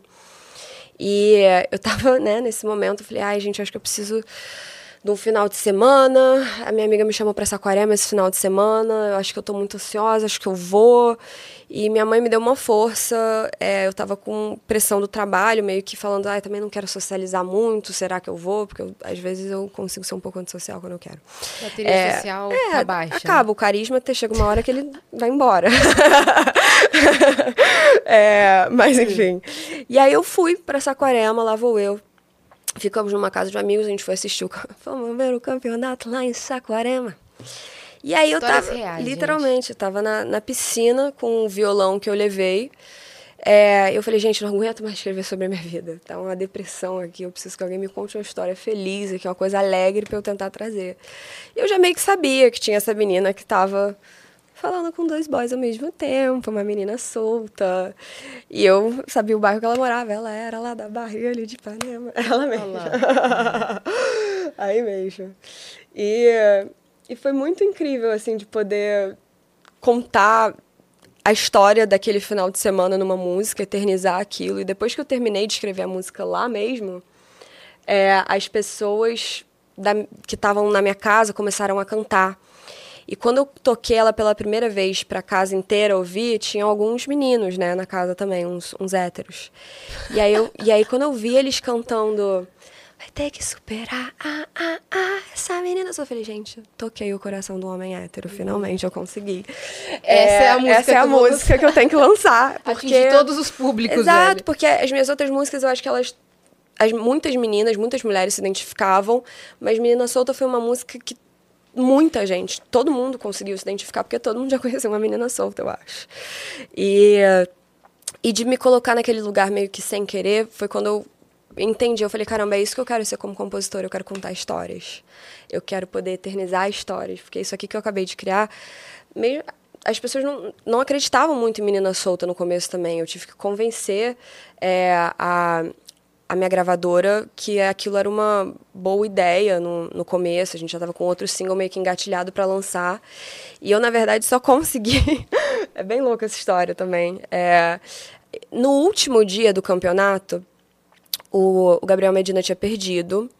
E todo mundo na minha casa tava torcendo para ele, então tava meio que um, uma coisa meio luto, né? Tipo, lá numa vibe na, meio down, mas também ao mesmo tempo, quando eles estão em luto, eu acho que essa galera fala: não, então é festa que a gente quer, pra comemorar a perda. e aí decidiram que iam fazer uma festa. E aí do nada eu tô, tipo, voltando da praia com meu violão. E aí tem um cara na porta dessa casa que eu tava ficando falando: ah, não, a gente vai ter que confiscar o celular. Eu falei: mas moça, eu tô dormindo ali, não tenho como você confiscar. Graças a Deus eu meio que passei, mas tive que deixar o celular no quarto. E eu falei: gente, confiscar o celular, o que que tá acontecendo? Quem tá aqui? Tipo, do nada, eu começo a funk tocando, festa e tal. Eu volto pra festa depois que eu deixei o celular no quarto começa a ver que o Gabriel Medina tá lá, tá lá o Neymar, tá o Kelly Slater, tá tipo o pessoal todo do surf, tá o WSL fazendo um after nessa casa. E eu tô tipo, o que que está acontecendo? Porque minha vida é assim. Não, o que que está acontecendo? Tipo, eu perguntei pra mim, eu falei, você sabia que isso ia acontecer e tal? Não é porque eu não tava esperando. Mas foi muito, muito incrível. E, e ao mesmo tempo eu tava meio que me sentindo deslocada, porque não é que eu não danço funk, eu danço, dependendo de quantas cervejas eu já tomei, eu danço. Mas é, eu tava me sentindo um pouco deslocada ali no começo, meio que nervosa, né? E aí, uma bela hora, alguns dos meninos da casa chegou e falou assim, pô, chegou pro Neymar e falou, você tem que ouvir a música que a Julie escreveu ontem. Aí eu, tipo, o Neymar? É, aí ele falou, ah, que música tal? A menina solta. Tu conhece várias meninas soltas, irmão. Isso. E aí eu falei, não é possível. Tipo, o que que tá acontecendo? O Neymar falou, então para a música. Ele parou o funk da festa. Ele pegou o balde de cerveja, jogou as cervejas em cima da mesa, virou o balde de cerveja assim e falou: Vai que eu vou tocar pra você. E aí eu comecei ela era lá da Barra e ele de Ipanema. E ele começou a fazer um carrão no balde de cerveja para mim, então começou a fazer um batuque. É, e do nada, até o final da música, toda a festa, tipo, toda, até as meninas que estavam tipo, quem é essa pessoa que parou meu funk? Estavam é, tipo, vai ter que superar, ah, ah, ah. E de conseguir ver que você criou uma parada que toca as pessoas naquele lugar, que as pessoas conseguem se divertir, que o maior medo para qualquer artista é você parar o funk no meio de uma festa. Tipo, você tem, você tem que chegar com um hit se você é. for parar o funk, ainda mais uma música que as pessoas não conheciam porque eu tinha escrito ela no dia anterior. Então, cara, a partir desse momento ele cantou tipo, a gente ficou com a música na cabeça a noite inteira. Tipo, depois ele e o Gabriel chegaram para mim, me deram uma força, mandaram um vídeo, tipo, cantando Vai Ter Que Superar. Que foi com esse vídeo que eles me mandaram cantando Vai Ter Que Superar que eu consegui convencer a gravadora de me deixar lançar a menina solta. Falei, tá vendo? O Neymar. É, o Neymar e o Gabriel Medina aqui que cantando. gostou da minha música. Falei, vocês vão ver, vocês vão ver, gente. Essa música vai dar certo. Aí eles, você tá disposta a soltar o vídeo? Eu falei, não sei se eu posso soltar o vídeo. Eu nunca soltei o vídeo, realmente nunca soltei o vídeo, porque eles me mandaram, né, pri- Pode colocar privado. na tela, Tainá. eu nunca soltei o vídeo, mas é, eu falei pra minha gravadora, eu falei, por favor, confia em mim, essa é a música. Eles falaram, olha, não tem budget pro clipe, mas a gente vai fazer acontecer de algum jeito, etc. Você pode lançar. E a gente começou a fazer acontecer. Aí eu liguei pro amigo meu, falei, Harley, olha, a gente vai ter que fazer acontecer de algum jeito. Chamei meus amigos figurantes, falei, pago vocês em açaí, vambora. E a gente literalmente gravou um clipe curtindo aí, é, que virou o que virou. E hoje em dia tá com, sei lá, quantos, quantos, Quantos views que tem Menina Solta? Isso só no YouTube, 200, só no clipe. 200 É. e tantos milhões de views. É muita coisa. É, a música tem mais de 500 milhões de streams já. Foi um acerto, cara. Amor. Foi pra, pra fora do país. Sem né? querer, querendo. Não, um super acerto, assim. Porque foi a música que abriu todas as. Voltando à resposta da pergunta, que essa foi a pergunta que você me fez. Foi, Ah, a, é. foi a música que abriu todas as portas pra mim, assim. Foi essa música que começou a minha carreira, foi a virada de chave ali. Foi a partir dali que a música lançou em agosto. Isso, isso aconteceu, acho que, Que em junho, foi 2019. 2019. É, a música lançou em agosto. E aí teve o turbilhão, a música aos poucos começou a ganhar força, ganhar força, ganhar força. Top 10 do Spotify, do nada, do nada o Projota me chamando pra tocar no Rock in Rio com ele. E aí quando a minha carreira começou a dar certo, vai vir minha primeira turnê, lançando meu segundo single, pandemia. Mas tudo bem também, porque eu acho que a gente viveu um momento enquanto coletivo ali que foi muito importante, ao mesmo tempo que foi muito triste para tantas pessoas e tantas vidas. Eu tenho certeza que o mundo passou por isso com resiliência. É, eu acho que a gente conseguiu encontrar muitos exemplos de esperança, muitos exemplos de companheirismo também nesse, nesse momento. É, e, e de ter lançado o meu álbum num, num momento inédito para o mundo, meu primeiro EP, quer dizer, num, num momento inédito para o mundo, de casa, foi uma insegurança que acabou se tornando meu maior trunfo, porque foi logo depois que o EP saiu que algum milagroso, que eu preciso agradecer todos os dias da minha vida, decidiu que ele ia fazer um vídeo no TikTok, que era um aplicativo que estava começando na época, que a galera estava baixando. Ah, você já baixou esse tal Não desse tinha muita TikTok? trend ainda. Não tinha muita trend. Essa foi uma das primeiras trends, eu acho. Foi tipo, mesmo. É, ele chegou e fez. Se essa vida fosse um filme, eu dava pausa nessa cena. Com controle, danado. Mudou minha vida. Gênio. Gênio, mudou minha vida. Sem Porque querer querendo, ele também mudou minha enorme, vida. assim, né? Do nada, essa música que todo mundo falava, não, ela é conceito do EP, vai ser mais pros fãs, não sei e tal. Do nada a música começa a ganhar essa atração no TikTok. Eu acho que isso tudo meio que se deu pelo momento que a gente estava vivendo, sabe? É, foi foi surreal, assim, de poder ver a maneira que a gente consegue realmente usar a internet como ferramenta de, de conexão que vai além, que transforma vidas, que transforma carreiras. Você que- nunca achou essa pessoa? Hum? A pessoa que fez Não, achei, achei ele lá. Ele tá, eu nunca encontrei ele pessoalmente. Eu preciso, inc- inclusive, você está convidado para o meu show, se você estiver assistindo esse podcast, todos os shows da turnê inteira. Mas eu preciso, inclusive, achar o vídeo dele. Mas ele, agradeço demais, demais, demais. Eu, foi todo mundo copiando a trend depois e a música viralizou e também foi uma das razões que meu EP foi se solidificando, que as pessoas foram conhecendo mais do meu trabalho, conhecendo mais das minhas letras. É... O resto, o resto agora, depois, depois disso, nossa, tem tanta coisa pra fazer que eu acho que até deve estar acabando o nosso tempo, se eu ficar falando da vida inteira. Não, é verdade. A gente tem mensagem aqui na plataforma. É, tem mensagem aí, né? Como é que tá? O Vamos. povo tá gostando? Óbvio. Como é que não gosta? Mas o que eu ia perguntar pra você é sobre turnê, que você falou que não conseguiu fazer daquela vez. Depois Ah, é. você você fez alguma turnê ou essa que, que vai entrar vai ser a sua primeira? Essa turnê vai ser minha primeira turnê. Eu. Tentaram ver meus sonhos cancelados. Não, eu. Tentaram te derrubar. Exato. Você já estava Já que é pra tombar, tombei. É.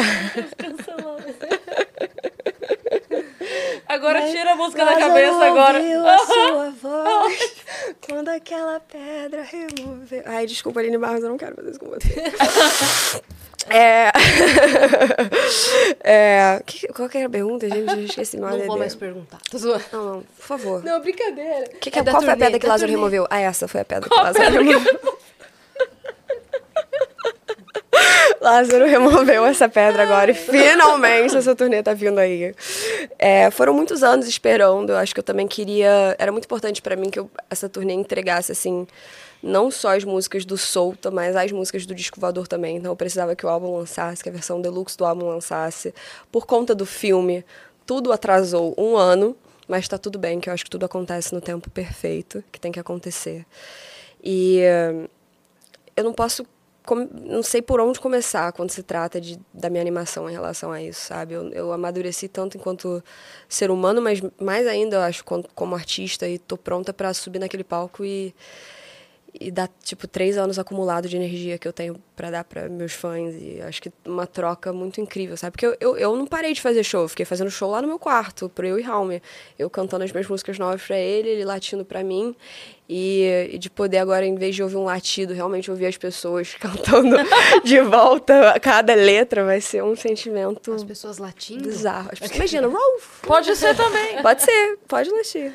Ó, no- você sabe que você tem fãs que vão fazer. né? Tem mensagem aí, minha parça? Só as cachorras! Uh, uh, uh. A Giovana Mota mandou aqui, ó. Só queria salientar o quanto admiro o trabalho da Julia. Oh, Já amava Disco. Voador, mas a versão deluxe tá viciante. Estou com ele no repeat desde cedo. Desejo muita luz e sucesso nessa sua trajetória. Giovana, para com isso. Você é perfeita, meu amor. Muito obrigada por essa mensagem tão linda, maravilhosa, iluminada. Sério mesmo. Muito obrigada por estar dando streams repetidos. Eu queria agora poder estar dando streams repetidos, mas assim que eu chegar em casa eu vou dar streams repetidos. e vocês também aí deem streams repetidos, igual a Giovana. É isso. Você achou que você ia escapar, mas você não vai escapar da imitação. Ah, eu sabia que tava Shakira. faltando alguma coisa. A Shakira ficou lá atrás. É capaz do Raul me dar uma acordada aqui. Ai, meu Deus. A Shakira ficou lá atrás. Então, eu tô um pouco tá ainda abalada do acordadinho. after ontem, então tem chance da Shakira vir um pouco mais fanha do que normalmente Mas a gente a, a Shakira ela. divorciou há pouco tempo, ela tá um pouco. Pode ser. Entendeu? Pode ser. Vamos... É a Vai Shakira doente. hoje. É a Shakira vai doente. que ela chorou hoje, entendeu? A gente não sabe. Vai que ela tem rinite. E aí? E aí? Entendeu? É Shakira? É, mas tá no ar de São Paulo. Toma Matéria. essa. B entendeu? afirma que Poluição. Shakira tem rinite. Tem rinite. Corte. Tá, vamos lá. Samina mina, eh eh, waka waka, eh eh, samina mina san galega, this time for Africa.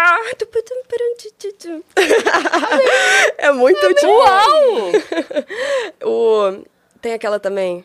Cause I'm a gypsy, are you coming with me? Must steer close and wear them if they fit me. Muito bom, cara. Obrigada. Você já pensou em participar daquele show dos famosos? Não. Da, da- sabe da Globo? Ah, é Que verdade. re- que recria interpretações Imagina, de outros gente, eu artistas. e Shakira ser um babado. Ia ser Ia. tudo, cara. Não, Eu ia- vai ser, já queremos, já. Uh, Globo. Não, seria muito legal, porque seria também um desafio, né? Pra você Seria, não, e com certeza eu pessoas. teria que fazer um aquecimento pra eu não fazer a Shakira com rinite. Mas a gente já. Não, tem toda uma preparação. Eu não achei que ficou uma Shakira com rinite, Não não. ficou, não. Obrigada, sinceramente. Vocês Não são muito ficou, bondosas, ficou muito meninas, bom. mas muito obrigada. Júlia, onde é que a galera encontra data de show, sua agenda, tudo? É chique, vocês estão prontas? Eu tô muito pronta. juliab.com. O site não Quem é deixou? simples rede deixou? social. Quem deixou eu tenho um site, cara. Eu acho muito Você chique um site. site? Vocês vocês têm. Eu já ia revelar meu e-mail, que louca! O endereço. Eu ia falar meu e-mail. então. eu até fiquei nervosa, gente. É, Calma. Tem um site. Não, mas Site. site, juliabi.com. Gente, tem todas as datas lá. A primeira coisa que você entrar vai ver todas as agendas da turnê. Tem show nesse Brasilzão inteiro. Então, corre lá, acessa o site que tá lindo. A gente trabalhou muito nesse site, cara. Eu e minha equipe, a gente dormiu noite. A gente- não, dormiu noite é ótimo, não. A gente não dormiu. dormiu. Virou noite. Virou noite. Essa, essa é a palavra que eu Eu e procurando. equipe, a gente dormiu noite, aí todo mundo É. dormiu bem noites. tranquilinho. É. O Raul é minha equipe, tá ligado? Minha- Eu e minha equipe dormimos dois. Eu também. É isso aí. Tá tudo Você vê certo. que, então. você vê que a pessoa não dormiu, né, pra falar isso. Eu fui dormir ontem 5 da manhã, gente, tudo bem? É, Mas enfim, a minha equipe virou noite pra gente fazer esse site lindão. Então eu espero É que novo vocês amem. É novo, é novo. A gente acabou de debutar. É um Que site legal. novo, com fotos novas, com coisas novas. E tem também a minha aba preferida do site, que é que era, um- era uma aba que eu copiei da Hannah Montana, inclusive, que ela tinha, que era tipo fãs de carteirinha. Aí você criava, tipo, entendeu? O seu acesso ao clube da Miley. Copiei você, Miley. Aí tem essa aba da carteirinha que você cria, que é a minha aba preferida. Perfeito, aí a pessoa tem sua própria carteirinha de... Amor, Como é que a chama gente os tá trabalhando. fãs? Os beers. Os beers. É tipo cerveja em inglês, então a gente já brinda. A gente é um grupo animado. Bia, todo mundo deve perguntar isso, mas a gente quer também. Bia é do quê? Bia do quê? Cara, então, sendo muito sincera, eu procurei por muito tempo um nome artístico, gente, sem sacanagem. Eu acho que eu fui na, na livraria Travessa e eu comprei todos os livros de mitologia que eles tinham. Tipo, eu decidi que eu ia fazer uma busca mitológica para tentar achar um personagem da mitologia que eu me identificava, que esse ia ser o nome artístico que eu ia ter. Uma doida, no começo de carreira, tentando procurando alguma coisa pra fazer, né? E aí, mano, eu olhava, olhava, fiz uma lista de mais de 30 nomes. Minha mãe, tipo, olhando assim pra mim, tipo, eu já escolhi o nome, eu escolhi quando você nasceu, inclusive. E aí eu, tipo, tá bom, tá bom, não sei, eu acho que tem que ser isso, acho que tem que ser isso. Querendo achar um nome que eu acho tão chique, você também tem um nome só, né? Eu tava querendo muito achar um nome só, tipo, Madonna, Beyoncé. Anitta. Exato, Anitta, Ludmilla, enfim, não tava achando um nome só. É, e aí o meu nome mesmo, ele é Julia Bourguignon. O, o B, ele vem do Bourguignon. Só que Ah, seu... o Vitor é seu primo? o Vitor é meu tio. Ele é seu tio? O Vitor é meu tio. Isso é muito louco também, né? O Vitor do... O vencedor do do Masterchef. Masterchef, que faz a, a- o podcast da Seara? O Vitor, vencedor do Masterchef, é, meu tio. Coisas Vocês que estão do- vocês estão dominando pessoas sabem. os estúdios. a é gente tá isso? chegando Entendi. aos poucos, a família tá querendo fazer essa dominada. Entendi. Não, é uma coisa, porque DNA, você vê que eu não faço um miojo direito. essa, ele- essa coisa não chegou no, meu, no meu DNA. Ele canta. Não, mas ele toca violão muito bem. Ele canta também. É ele canta também. É verdade. Ele canta também. Então dá pra ele jogar na sua cara. Tudo bem. Um dia eu vou ganhar o Masterchef. Aquele Masterchef. Espere pra ver meu miojo. Amor, cancelada na primeira semana. O Jacob vai falar, senhora, você não tem tempero, sai daqui. É, mas enfim, o Vitor é meu tio. É Bourguignon. Bourguignon, exatamente. Mas só que Bourguignon para um chefe funciona, pô. Já tem até prato com o nome Bourguignon, entendeu? Você chegar e falar, sou um chefe Bourguignon, a pessoa já acha que você veio diretamente da França, chique. É chique. Agora, se você for cantar com Bourguignon, meu amor, venham pesquisar minhas coisas no Google, não iam achar nunca. No Spotify não ia não iam chegar achar nunca. nunca. não iam chegar. A Alexa não ia saber. Amor, a Alexa ia ficar lelé da cuca. Dois neurônios da Alexa, O- ela o não ia Brasil achar o gasta- Bourguignon nunca. O Brasil gasta toda a memória pra decorar como escreve o Whindersson. Não dá pra gastar mais. Entendeu? Subir já é difícil, Não dá. imagina o Bourguignon. Aí, aí eu dei uma cortada no Bourguignon, mas eu também não queria só ficar a letra B. Porque, olha isso, alguém já chegou pra mim, ai, não pode ser só B, porque já tem a Cardi B, né? Aí eu falei, ah, Minha prima. Olha só, minha prima. A Cardi, na verdade, é Cardi Bourguignon. Não sei se você sabia. Ela é ti- sobrinha do Ela é sobrinha. Ela é tia do Vitor. É a ancestralidade. Agora eu entendi tudo que Tinha Mel B também, não tinha? Mel B e Mel C, não tinha? Ah, Vocês é? não viram que eu lancei um rap Tem? agora? É porque a minha tia é Cardi B, entendeu? Entendi. Julia B, Cardi B. É aquela aham. coisa. Não, mas Família alguém B. teve a coragem de falar que não podia ser o B só a letra, porque a Cardi já tinha Cardi B. Eu falei, ah, então, então tá. Então já que não pode ser o B Nossa, só a vamos letra. evitar a concorrência. É, exato. tipo, o que, que você tá falando, irmão? Tenho zero seguidores, tipo. Mas tudo bem. É, aí eu cheguei. Aí eu cheguei na conclusão, após muitos pensamentos, que o be, BE, ele quer dizer seja em inglês. E eu sabia que eu queria comunicar muito diretamente com, com meninas, com mulheres, que eu sabia que eu queria compartilhar as minha, minha verdade, as minhas histórias. Então, eu vi aquilo como até uma ferramenta de, tipo, eu poder usar o be para ser be yourself, be brave, be creative, be authentic, para poder botar qualquer palavra, né, depois e usar o be como comando para aquela, pra Just aquela be. coisa. E é o seja, né? Que eu acho que é uma palavra muito forte você só ser. Então, eu acho que Deus está falando, Júlia, só seja Júlia mesmo, entendeu? Just be Júlia. E aí acabou que ficou Julia B. Mas, gostei da explicação. Muito, muito. Caraca, Júlia, muito obrigada por você ter vindo. Não acredito que acabou. Meu filho, Não, você não gente- respondeu uma pergunta, filho. Ele não tava afim de falar, ele é não muito entendi. estrela, amor. Ele é muito estrela. É, ele falou que hoje ele não ia falar sem um contrato assinado, amor. Isso é geminiano, falei. falei. Qual é o seu fala. Desculpa, os geminianos assistindo, vão me massacrar nos Qual é o comentários. eu amo sabor de geminianos. ração preferida? É frango, é carne? Não consegue Raul? decidir. Não consegue Não decidir. consegue decidir. Você gosta com é, papinha ou sem a papinha junto da ração? É, não, mas ele, go- ele gosta mais de papinha. Ah, gosta ele da gosta mais de papinha. Porque ele, ele tem poucos dentes, tadinho. Ele teve um Ah, problema. sim, aí ele, acho que ele prefere aquela coisa mais fácil de digerir. E ele é mais caseiro ou gosta mais de passear? O que, que você acha? caseiro. Sobre todo o comportamento caseiro dele, total. qual você acha que é o lugar preferido no mundo dele? O sofá Amor. de casa. Din, din, din, din, din. É isso aí, exatamente isso. Lindo. Gente, muito, muito, muito obrigada. Foi um sonho estar aqui no Planeta Vênus. Estou muito feliz e muito animada para lançar a, a, música Planeta Vênus. Eu vem no aqui, próximo inclusive. álbum, não vem? A gente grava aqui. Ah, a então gente então tá. vai gravar aqui nos isso. estúdios. Eu acho que eu vou, inclusive, voltar quando meu irmão vier algum dia para dar uma passeada, mandar um beijo em você Boa. O Raul vai precisar ver a Flau de novo também. Sim. Verdade, então estão iniciando um Rolou um fit, rolou um fit. e foi muito incrível bater esse papo. Realmente, vocês falaram e de, vocês falaram, e vocês prometeram e cumpriram. Eu esqueci que eu estava numa entrevista, comecei a entrar nessa conversa, esqueci O sem Raul também headphone. esqueceu que ele tava, ele até Teve dormiu. até Outback, amor. Ele tá É, então. tranquilésimo Não, aqui. os lanches que eles mandaram, que são lanches novos, a gente vai levar e vai comer em casa. Amor, É, já tá guardei bom? minha batata frita bem aqui já. Ah lá, não, a gente vai levar e comer Tá tá? uma delícia. Eu comecei aqui, parei porque falei, não, eu, eu vou me enfiar a cara no lanche Eu não e ia vou esquecer responder que uma estou... pergunta. Eu com- só aqui. Ô, Júlia, nas redes sociais você é Julia B em tudo? Na Júlia, só É só Júlia, não é chique? Olha, sem Também é chique. É o Chique. site que é juliabi.com. Tá. E aí o Instagram é arroba Julia. TikTok é arroba Julia. Eu olhando pra minha equipe só pra ter certeza. E eles, é, é Júlia, Júlia. YouTube é arroba Juliabi. Mas é só você pedir. E a gente. turnê começa quando? E a turnê começa dia 9 de agosto em Portugal. E aqui no Ah, Brasil, dia começa em 6 de setembro em. Correto? Porto Alegre. Como eu tô sabida! Tá chegando, então. Você já em tá Porto ensaiando? Alegre.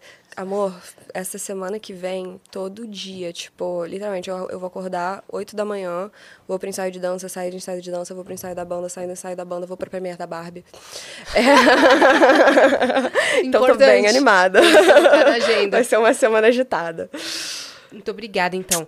E só lembrando para vocês apontarem o celular pro QR Code, tá? Para acessar o site de Buscofem e mande lá o seu relato, mande lá a sua história e não pule nossas dores, ok? É isso. É, se inscrevam no canal do Vênus pra gente chegar logo a 2 milhões de inscritos. Sigam a gente em todas as redes sociais, arroba o Vênus Podcast, que semana que vem tem um anúncio muito legal. E segue a gente também nas nossas redes pessoais sensuais. Cris Paiva com dois S e Asiacine. Segue a gente lá. Um beijo. Beijo. E até semana que vem. Uou!